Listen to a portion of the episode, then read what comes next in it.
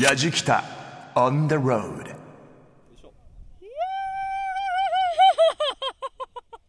ばい超楽しい。すごい。わーこれいいね。やじきたオンザロード中田美香です。今私は鳥取砂丘に来てます。砂丘を遊覧してるんですけどどういう風に遊覧してるかというとラクダの背中に乗ってます。すごい気持ちいい。ももちゃんっていうラクダが今日私のお相手をしてくれてます。可愛いんですよね。ゆっくりとこのラクダに乗りながら砂丘を遊覧してます。目の前には日本海です。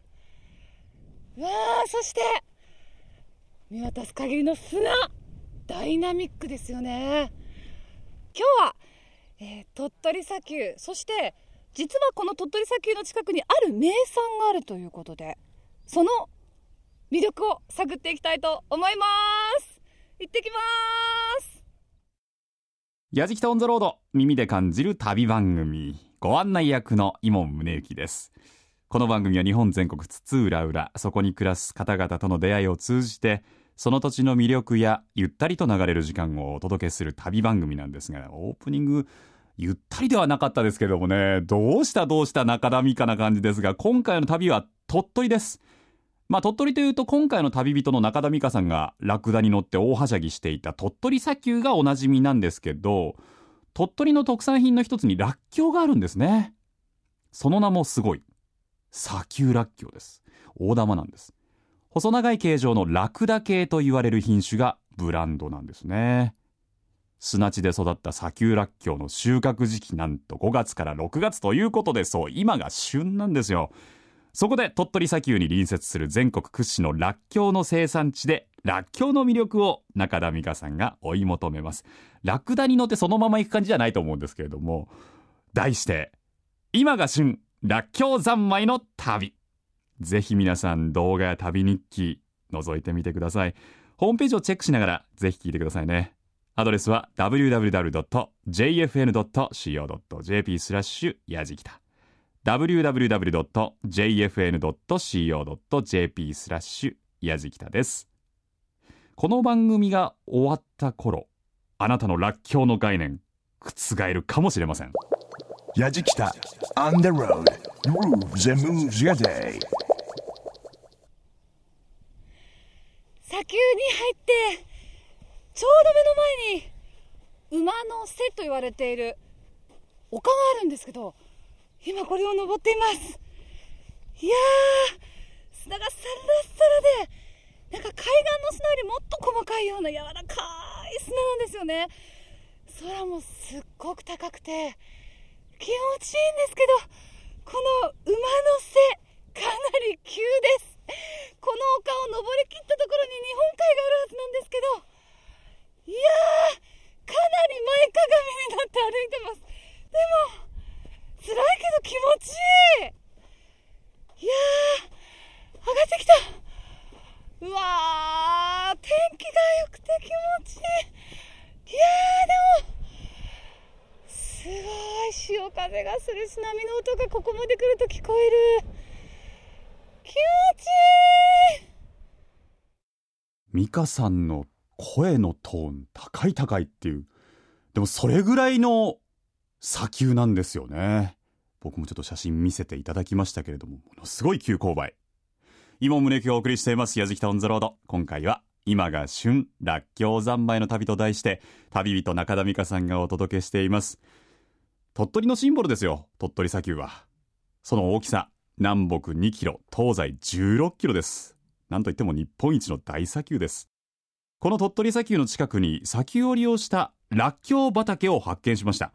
それがどうやら出荷が始まったばかりの鳥取の特産品の一つ砂丘らっきょうのようなんですね。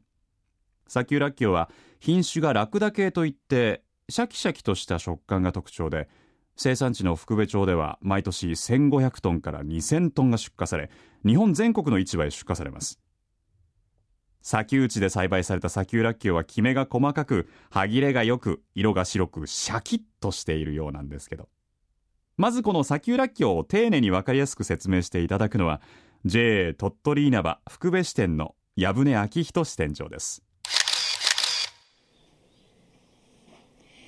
さてまさに今砂丘でできたらっきょう砂丘らっきょうが旬を迎えているということで、えー詳しくお話を伺ってまいりたいと思います。JA 鳥取稲葉福部支店の矢船昭人さんです。よろしくお願いいたします。よろしくお願いします。正直私砂丘でらっきょうって存じ上げなかったんですけど、はい。どういう歴史があるんですか？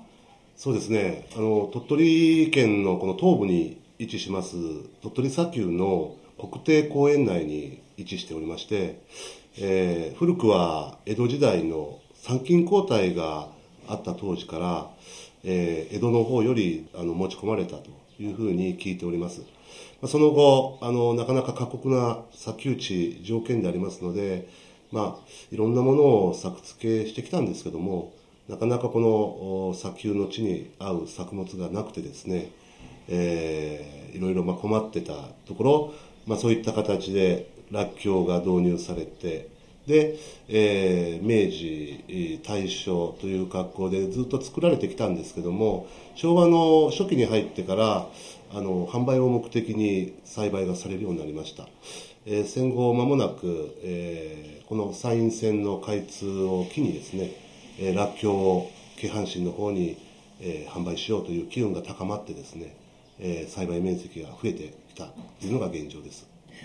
非常に過酷な中でらっきょうが育ったっていうのはらっきょうは非常に強いそうですね、なあのやはり砂丘ということで、えーいわゆる乾燥地でありますので、普通の作物ですと、やはり水がないとなかなかえー育たないっていう条件の中ですけど、はい。中、えーこのらっきょうっていうのはそういう干ばつに強いっていう特性を持ってますので、へーまさにそれがマッチしたっていう感じですね。へえ。この砂丘で育てられたらっきょう砂丘らっきょうと呼ばれているそうですけど、これは他のらっきょうと比べてどのような特徴があるんでしょうか？はい、で余分な肥料分が少ないっていうこともあって非常にあの繊維としては緻密で、ええ。ーまあ、食感で言えばもうシャリシャリシャキシャキ感っていうのがこの福部のらっきょうの売りでもあります。えそれとやはりあの色の白さっていうのもあの売りの一つでありまして、やはりあのよその産地にない食感と色とっていうことで、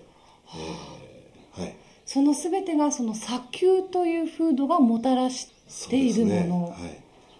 へえ色の白さっていうのはなぜ砂丘によって栽培されたらっきょうというのが白くなるんですかね？そうですね、やはりあの肥料成分が非常に少ないですのでかえってあの余分な肥料があったりすると、あー玉ねぎのように太ってしまったりだとか、あるいは色がちょっと黄ばんでくるっていうようなことが出てくるようです。じゃあもううまみ栄養素がぎゅっっとそうです。凝縮されているのがまさにその通りだとこの思います。砂丘らっきょうはいというわけですね、らっきょうっていうのは具体的に食べ方っていうのは様々なんですか？私たちはもう甘酢漬けのイメージがすごく強いんですはい、やはりあのベースは甘酢漬けで、はい。特にあのこの福部の砂丘らっきょうは本来のらっきょうの風味を生かしたあの漬け方をやっています。うんはいあのその漬け方っていうのはこう栽培されたものを取ってはい。で洗ってそのまま。そうですね、あのあまり長く置いちゃうと芽が出たりだとかするので、すぐあの塩漬けをします、はい。あの最初にあの常温でちょっと23日置くんですけどもその後20%ぐらいの塩分塩水の中に漬け込んで、はい。それで2週間ぐらいするとですね乳酸発酵らっきょうがし始めます、はいえー乳酸発酵によって、えー本来の砂丘のうまみ成分であるとか甘みが出るっていうふうに言われてます。はい、それで漬け込んだ原料を、えーこう受注販売に応じて、えー製造工程の方で味付けをしていくっていう流れになります。えー5月23日にはい。今年のその砂丘らっきょうの出荷がスタートしたと、はいい。えーいうことですけれどもこれ収穫体験なんていうのすごい興味があるんですけあど、のー大変組合員さんバタバタされてますけど。あの忙しいはい、大変忙しい中ですけど、多分、あの見させていただけると思います。ちょっと取れたてとかそうですね。あの現場の方で見ていただければ、より実感があると思いますので、ぜひ、はい、見てください。やったじゃあちょっとお邪魔してみます今が旬、らっきょう三昧の旅と題してお送りしています。やじきたオンザロード。今回の旅人、中田美香さんが鳥取の砂丘らっきょうの魅力を調査中なんですけどね。らっきょうってカレー屋さんに行くと普通に置いてあるじゃないですか。当たり前のように僕なんかポリポリポリポリ食べてたんですけど、何にも知らなかったですね。らっきょうについて。江戸時代ですよ、歴史。そこから日本人に親しまれてきたお野菜なんですよね。あとはらっきょうって力強い野菜なんですね。ぱりそういう過酷な状況の中でもちゃんと美味しく、むしろギュッと旨味を凝縮して育っていく。どんな味がするんだろうな。今が収穫最盛期を迎えています、砂丘らっきょう。香川紗恵子さんの畑にお邪魔して、シャリシャリシャキシャキの砂丘らっきょうの収穫体験をします。ヤジキタ on the road 先ほどの鳥取砂丘から一つ山を隔ててらっきょう畑にやってきました。畑っていうことで緑のらっきょうが植えられてるのかなと思いきや不思議なんですよね。ここも一面砂なんですよ。サラッサラの海岸にあるような砂があってそこにらっきょうが植えられている。収穫が終わっているところはもう一面砂なんですけどまだ収穫が終わっていないところはらっきょうのネギのような葉っぱがこう植えられているという状態です。いやちょうどあの風もね心地いいですしひばりの鳴き声もしますし香りはちょっとネギのような 感じですね。ちょうど今収穫のピークを迎えているということでトラクターの音もちょっと遠いところに聞こえますけれども今お邪魔しています。このらっきょう畑。香川紗恵子さんのらっきょう畑です。香川さんよろしくお願いします、こんにちは。不思議ですね。収穫があるともう本当に砂なんですよね、私は何とも思わんだけど、やっぱり都会の人が気にさると珍しいわな。本当に海岸のサラッサラの砂の上にそうです。らっきょうが栽培されてるってこれは本当に不思議な光景ですこれしか作れないんですよ。あの、あの、なんていうかな、このつよ、あの、らっきょうっていうのはもうそれこそ元気のいいもんで、はい。あの、日照りに強く、うん。雨にも強く、雪にも強くっていう形で、あの、昔から薬効効果がある食べ物なので、はい。あの、砂丘にはやっぱりこのらっきょうが一番、あの適している。不毛昔は不毛の地って言ってね、はい。あの他のものが作れないって言われてたうん。ようです。私もはい嫁いできてまだ若いだけ あんまり詳しいことはようわからんだけど。だけど、はい。あのそう言って聞いてますよ。これは、うん。あの1年の中では、はい。い、つこのらっきょうを植えて、はいどういうふうに年間こう収穫までの流れというのはどういうふうになってるんですか？本当に過酷なんですけど、はい。あのこれ今収穫終わって、はい。今度はもう7月になったらこれを種っていう補助がまた残してあるんですよ、ええ。そこを全部掘って、でそれを今度はあの7月の末ぐらいからあのうねっちってねトラクターに隙をつけて、ええ。ずーっとこれ通りが揃ってるでしょ、はいまっすぐにあの、うんそこに一球一球植えていくんですもう人の手でこうして一球ずつ。手で？手で。7月ってただでさえこの砂の温度って表面の温度って60度になります。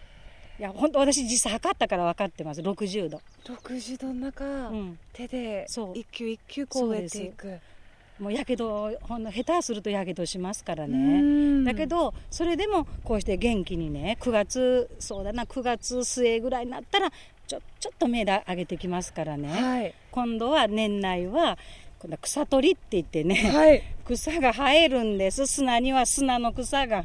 砂なのに生えるんですか？生えます生えます。それでそれをどこのお宅もこのすごい広いところをねあの全部手で抜くんですあの収穫終わると砂ですよね。それから緑が少しずつ出てきて、はい。花も咲かせるんですか？あそうです。それからね、あの草を取りながらあの10月の末ぐらいから私みたいな綺麗な可愛い花が咲くんですよ。あの い。やいやあのあのね、北海道のね、ラベンダーに負けんくらいはい。の紫のね、あの、一個ずつ見たらそうでもないんだけど、ええ。遠くから見ると本当にもう可憐な、あの、可愛い花が咲きます。じゃあ今ここもう一面緑ですけどそうそう。これが一面紫になるわけです、ね、10月の末になったらね、あの紫になります。綺麗。これ抜いてみさる？えこれ抜いていいんですか、うんこれ手で抜くんですか？普通な足でく抜くだけよ。あいやいやいやいや機械とかじゃないのかなと ああのね、いや機械でね、はい。もう収穫するのは機械なんだけど、はい。だけどこの頭って言ってね、ええ。機械が入るところは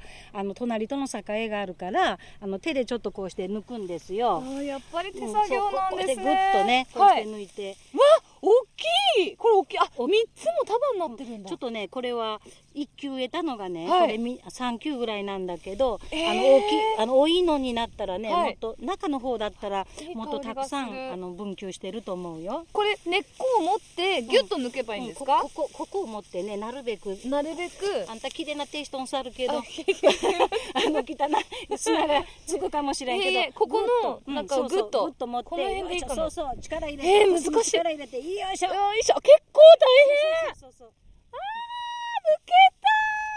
わすごい。大量。これ一球だったんですか？一球はこだけになる。これ拭いてこれでいただいていいんですか、あいい食べれるよ。えちょっとこのまま？うんちょちょっとあちょっと皮あのねちょっと辛いかもしれないけど、うん。あの食べれるのわは食こんなべれますの初めて。今年はあの、うん。5月は普通だったらまだ柔らかいんだけど結構もう身が入ってますからね。はい。硬いんですよ。もう重量重量。重たい。あなるほど。確かに重みある、こじゃあこのままいたちょっとだいていいんですか？この根をね、はい。親指でピュッと取ってうん、食べてみさい。えー、初めて。本当ここから、うんうん丸い方ね。丸い方？丸いところ。いただきます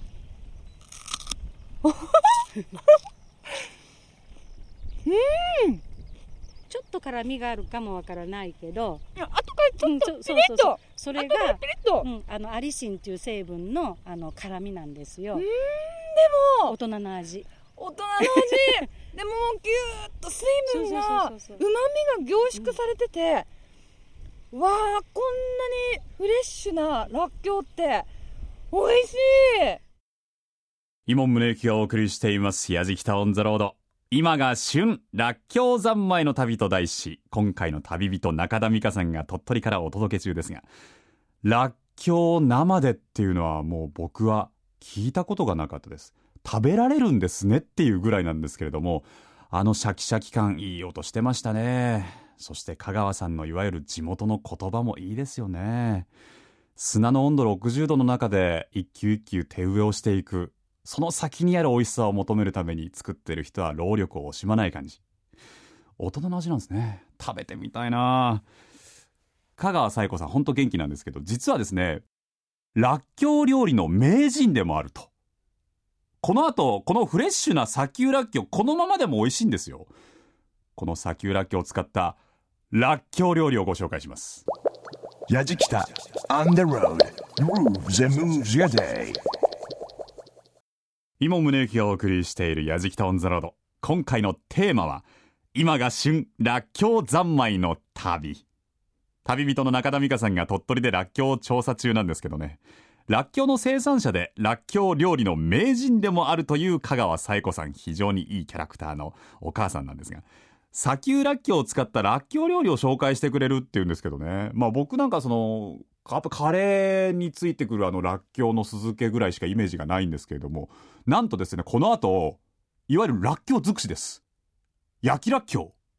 これわかる？なんとなく。らっきょうの天ぷら。これそうか。らっきょうカツ。カツが出てくる。らっきょう料理が続々登場です。香川さん美香さんお願いします。公民館の調理場にお邪魔しています。香川さんがこれからさまざまならっきょう料理をそうね、はい、ご馳走してくださるということでお邪魔していますけれども、まずは何から今日はね、はい。あの一番初めに焼きらっきょうさっき生で畑で食べたけど、はい。ちょっとあの趣向を変えてえあのお醤油とねお酒とみりんとお砂糖でちょっとタレを作って、はい。それに焼いたらっきょうを浸して食べる。浸して食べるだけ、美味しいよ。あはいほんであんまり焦がすとね、はい。あの体のために良くないから、ええ。生でも食べれるもんだからねちょっとあの焦げ目がつく程度でいいですよ、やっぱり焼くとちょっと香ばしさがうん甘みも増しますしね。うんあのちょっとねシャキシャキ感が残るぐらいに、あのしてあのまあ、柔らかいのがいいっていう人はねもっと焼けばいいけどそんな焦げるほどは焼かなくていいしじわじわと音を立ててちょっと透明感がね増してきましたよね。ちょっとね今日のこれらっきょうが大きいからねねえ。ちょっとちょっと時間がかかるかもわからないけど。あいい色になってきねましたね。ねらっきょうが焼き上がりました。その焼き上がったらっきょうをお皿に盛って先ほど作っていただいたタレをさらっとかけて焼きらっきょうの出来上がり。はあ出来たてほやほや焼きたてほやほやいただきます。うーんこのシャキシャキ感が。畑の時とどう？うん。やっぱり甘みが出てきたでしょ、うん。あの辛いのもあるんだけど甘みがうねちょっと。あと ポポポそうって膨らみというか弾力がちょっと増しましたね。そうなんですよわあなんか体の隅々に栄養が行き渡る感じがします。わあ美味しい。らっきょうの天ぷらを作っていただいています。もう本当に衣であえてらっきょうを油に今投入していい音ですよね。取れたての旬のらっきょうを天ぷらでいただくってこれ以上ない贅沢ですよね。ですかね。私なんとも言わんがね。どうぞ、食べてみてください、これを抹茶塩でいただくということで早速ですがいただきます。わあもうとにかくねこの一つのらっきょうの天ぷらやっぱり大きい大ぶりで立派なんですよね。わあ揚げたてですよ。取れたて揚げたてですよ。いただきます。うん。たまんないですこれ。美味しい。なんだろう。うわー。食感も変わりました。でしょ？うわまた玉ねぎとは違って、ーいやー違う。この甘みがたまらないし。もう衣もカラッと揚がってて。うわーほんと美味しい。こんなの私いただいたことないです最後に作っていただいた一品です。らっきょうカツ ということでこれあの今日は鳥取県産の豚を使っているんですけども、まあ、豚肉の中に甘酢漬けのらっきょうを入れてで豆板醤をバーッと薄く塗ってコロコロコロコロって巻いてで用紙をピッと刺してそして衣をつけて揚げたというお料理でございます。断片があるんですけどねらっきょうが色がまたこう透明感が増していてで豆板醤と混ざっているような感じなんですけれどもちょっといただきたいと思います。あ自分で揚げたんですけどちなみに。美味しそうに揚がってます。いただきます。あ美味しい。わこれまた甘酢漬けのらっきょうなんですけどそうん。味わいがまたまた変わるんですね。そうそう油揚げることによってね。豚とすんごい相性いいですね。この甘酢とね、うん。豚肉とがもうとっても相性がいいの。うわーこれ進む。進むくんビールもご飯もそう。進むくんそうよ。いやーこれはいいわ。だからね絶対これ甘酢漬けをつけてもらいたい。わあ何にでもできるけいろんな料理が。家庭に一つ甘酢漬けのらっきょう置いてあると豚で揚げてもいいしみじん切りにして炒めてもいいし。なるほどね。これちなみに甘酢漬けにしておくとどのくらい持つんですか？あ1年。あ無事だよ1年以上持つんだけど、えあの私だけはこれ毎年1年ずつつけるんだそれくらい食べてしまう。あのねやっぱ2年目になると、はい。あの色が赤くなるんですよ、あええ。の酢の色が、ん。だけどシャキシャキしてる福部のラッキョ私みたいにもう人間がシャキシャキしておーシャキシャキしてる。わかる。もう本当私シャキシャキを分けてもらえたかもしれない。らっきょう料理を作っていただきまして本当にありがとうございます。いやー本当こんなにらっきょうの味わいとか変わるんですね。まあほんとねこれ本当数えるほど、まだたくさんまだ簡単にできるのもあるんだけど、はい。また次も楽しみ。あいいですね。またぜひ来てください、うんぜひ、なんか共通してるなと思うのは、でもどんな風に料理しても、やっぱりこの砂丘らっきょうっていうのは歯ごたえシャキシャキ感っていうのは失われないんですね。そうなんですよ。もう本当ねこれが命なんですよ。だからもう生産者もこのシャキシャキ感をいかに保つっていうことで努力して作ってるんです、へえもう今日はねあの香川さんの子供になりたいなと思いました、もういらない、ぶち切り補強受けいらん。いらんけど、あのね、鳥取の本当空気きれいでしょ？はいあの、いつでも訪ねてきてください。あー嬉しいですうんあの、ね、あの、香川さんって言ってくださったら、まあ、泊まるぐらいは泊まれるわいなこともあるし、ぜひ来てください。えー、本当に畑のご案内からお料理までいろいろとお世話になりました香川紗恵子さんでしたありがとうございました、はいいえいえ香川さんね本当にこういう方がいるからやじきたやめられないですからね。なんかやじきたオンザロードを象徴するような方が鳥取にいらっしゃいました。本当にありがとうございます。今が旬らっきょう三昧の旅と題してお送りしています。やじきたオンザロードです。焼きらっきょううまそうだったしな。白ワインだよな。ほいで天ぷらは純米吟醸だしな。カツはもうビールだよな。ミカさん美味しそうでしたね。でこれだけらっきょう三昧になるとやっぱあれが食べたくなる。カレー食べたくなりますよね。絶対カレーだと思うんですが冗談のようなんですが実は鳥取はカレーのルー消費量がかつて日本一だったこともあるんです。そこでカレーで町おこしを行っている鳥取市に本拠を構える鳥取カレー研究所なる組織に潜入します。この鳥取カレー研究所鳥取をカレー王国1位奪還を全国に発信するため精力的に活動中ということでこちらの所長池本桃代さんを突撃取材しました。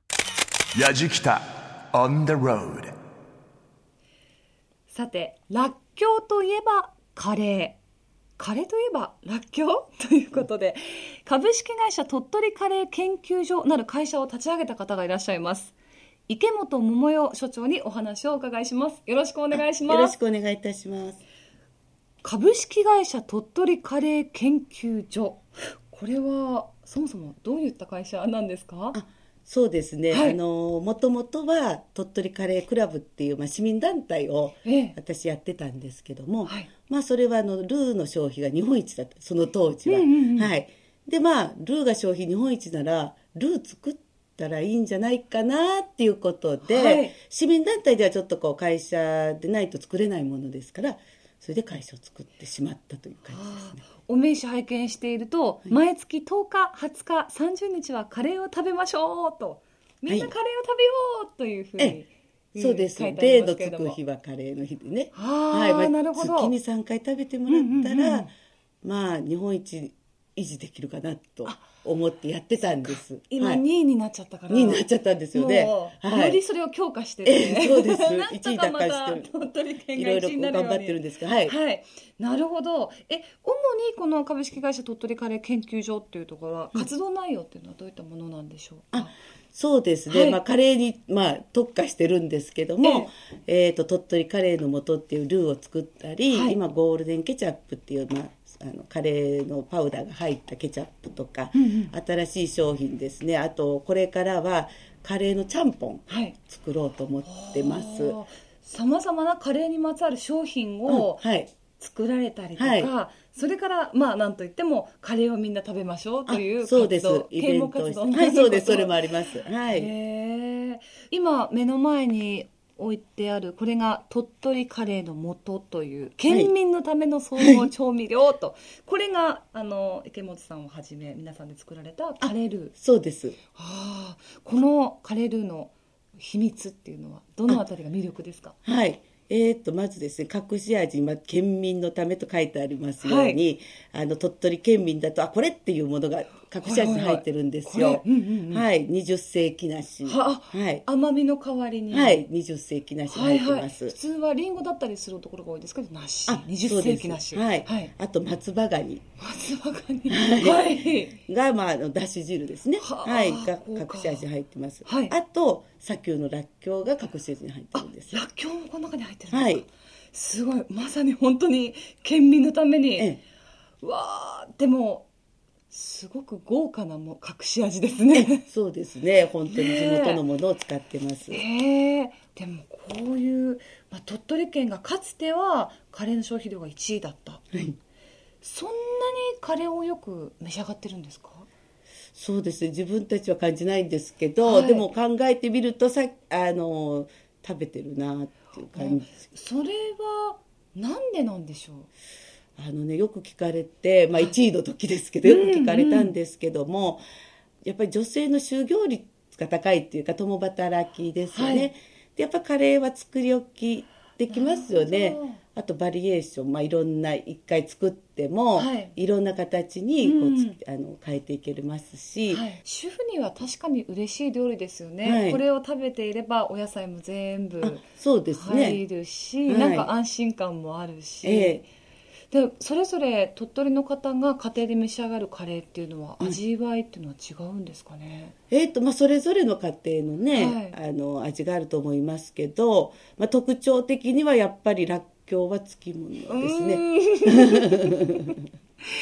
やっぱりこう共働きとかいろんな理由はあるけれどもらっきょうが美味しいっていうのは何よりですもんね。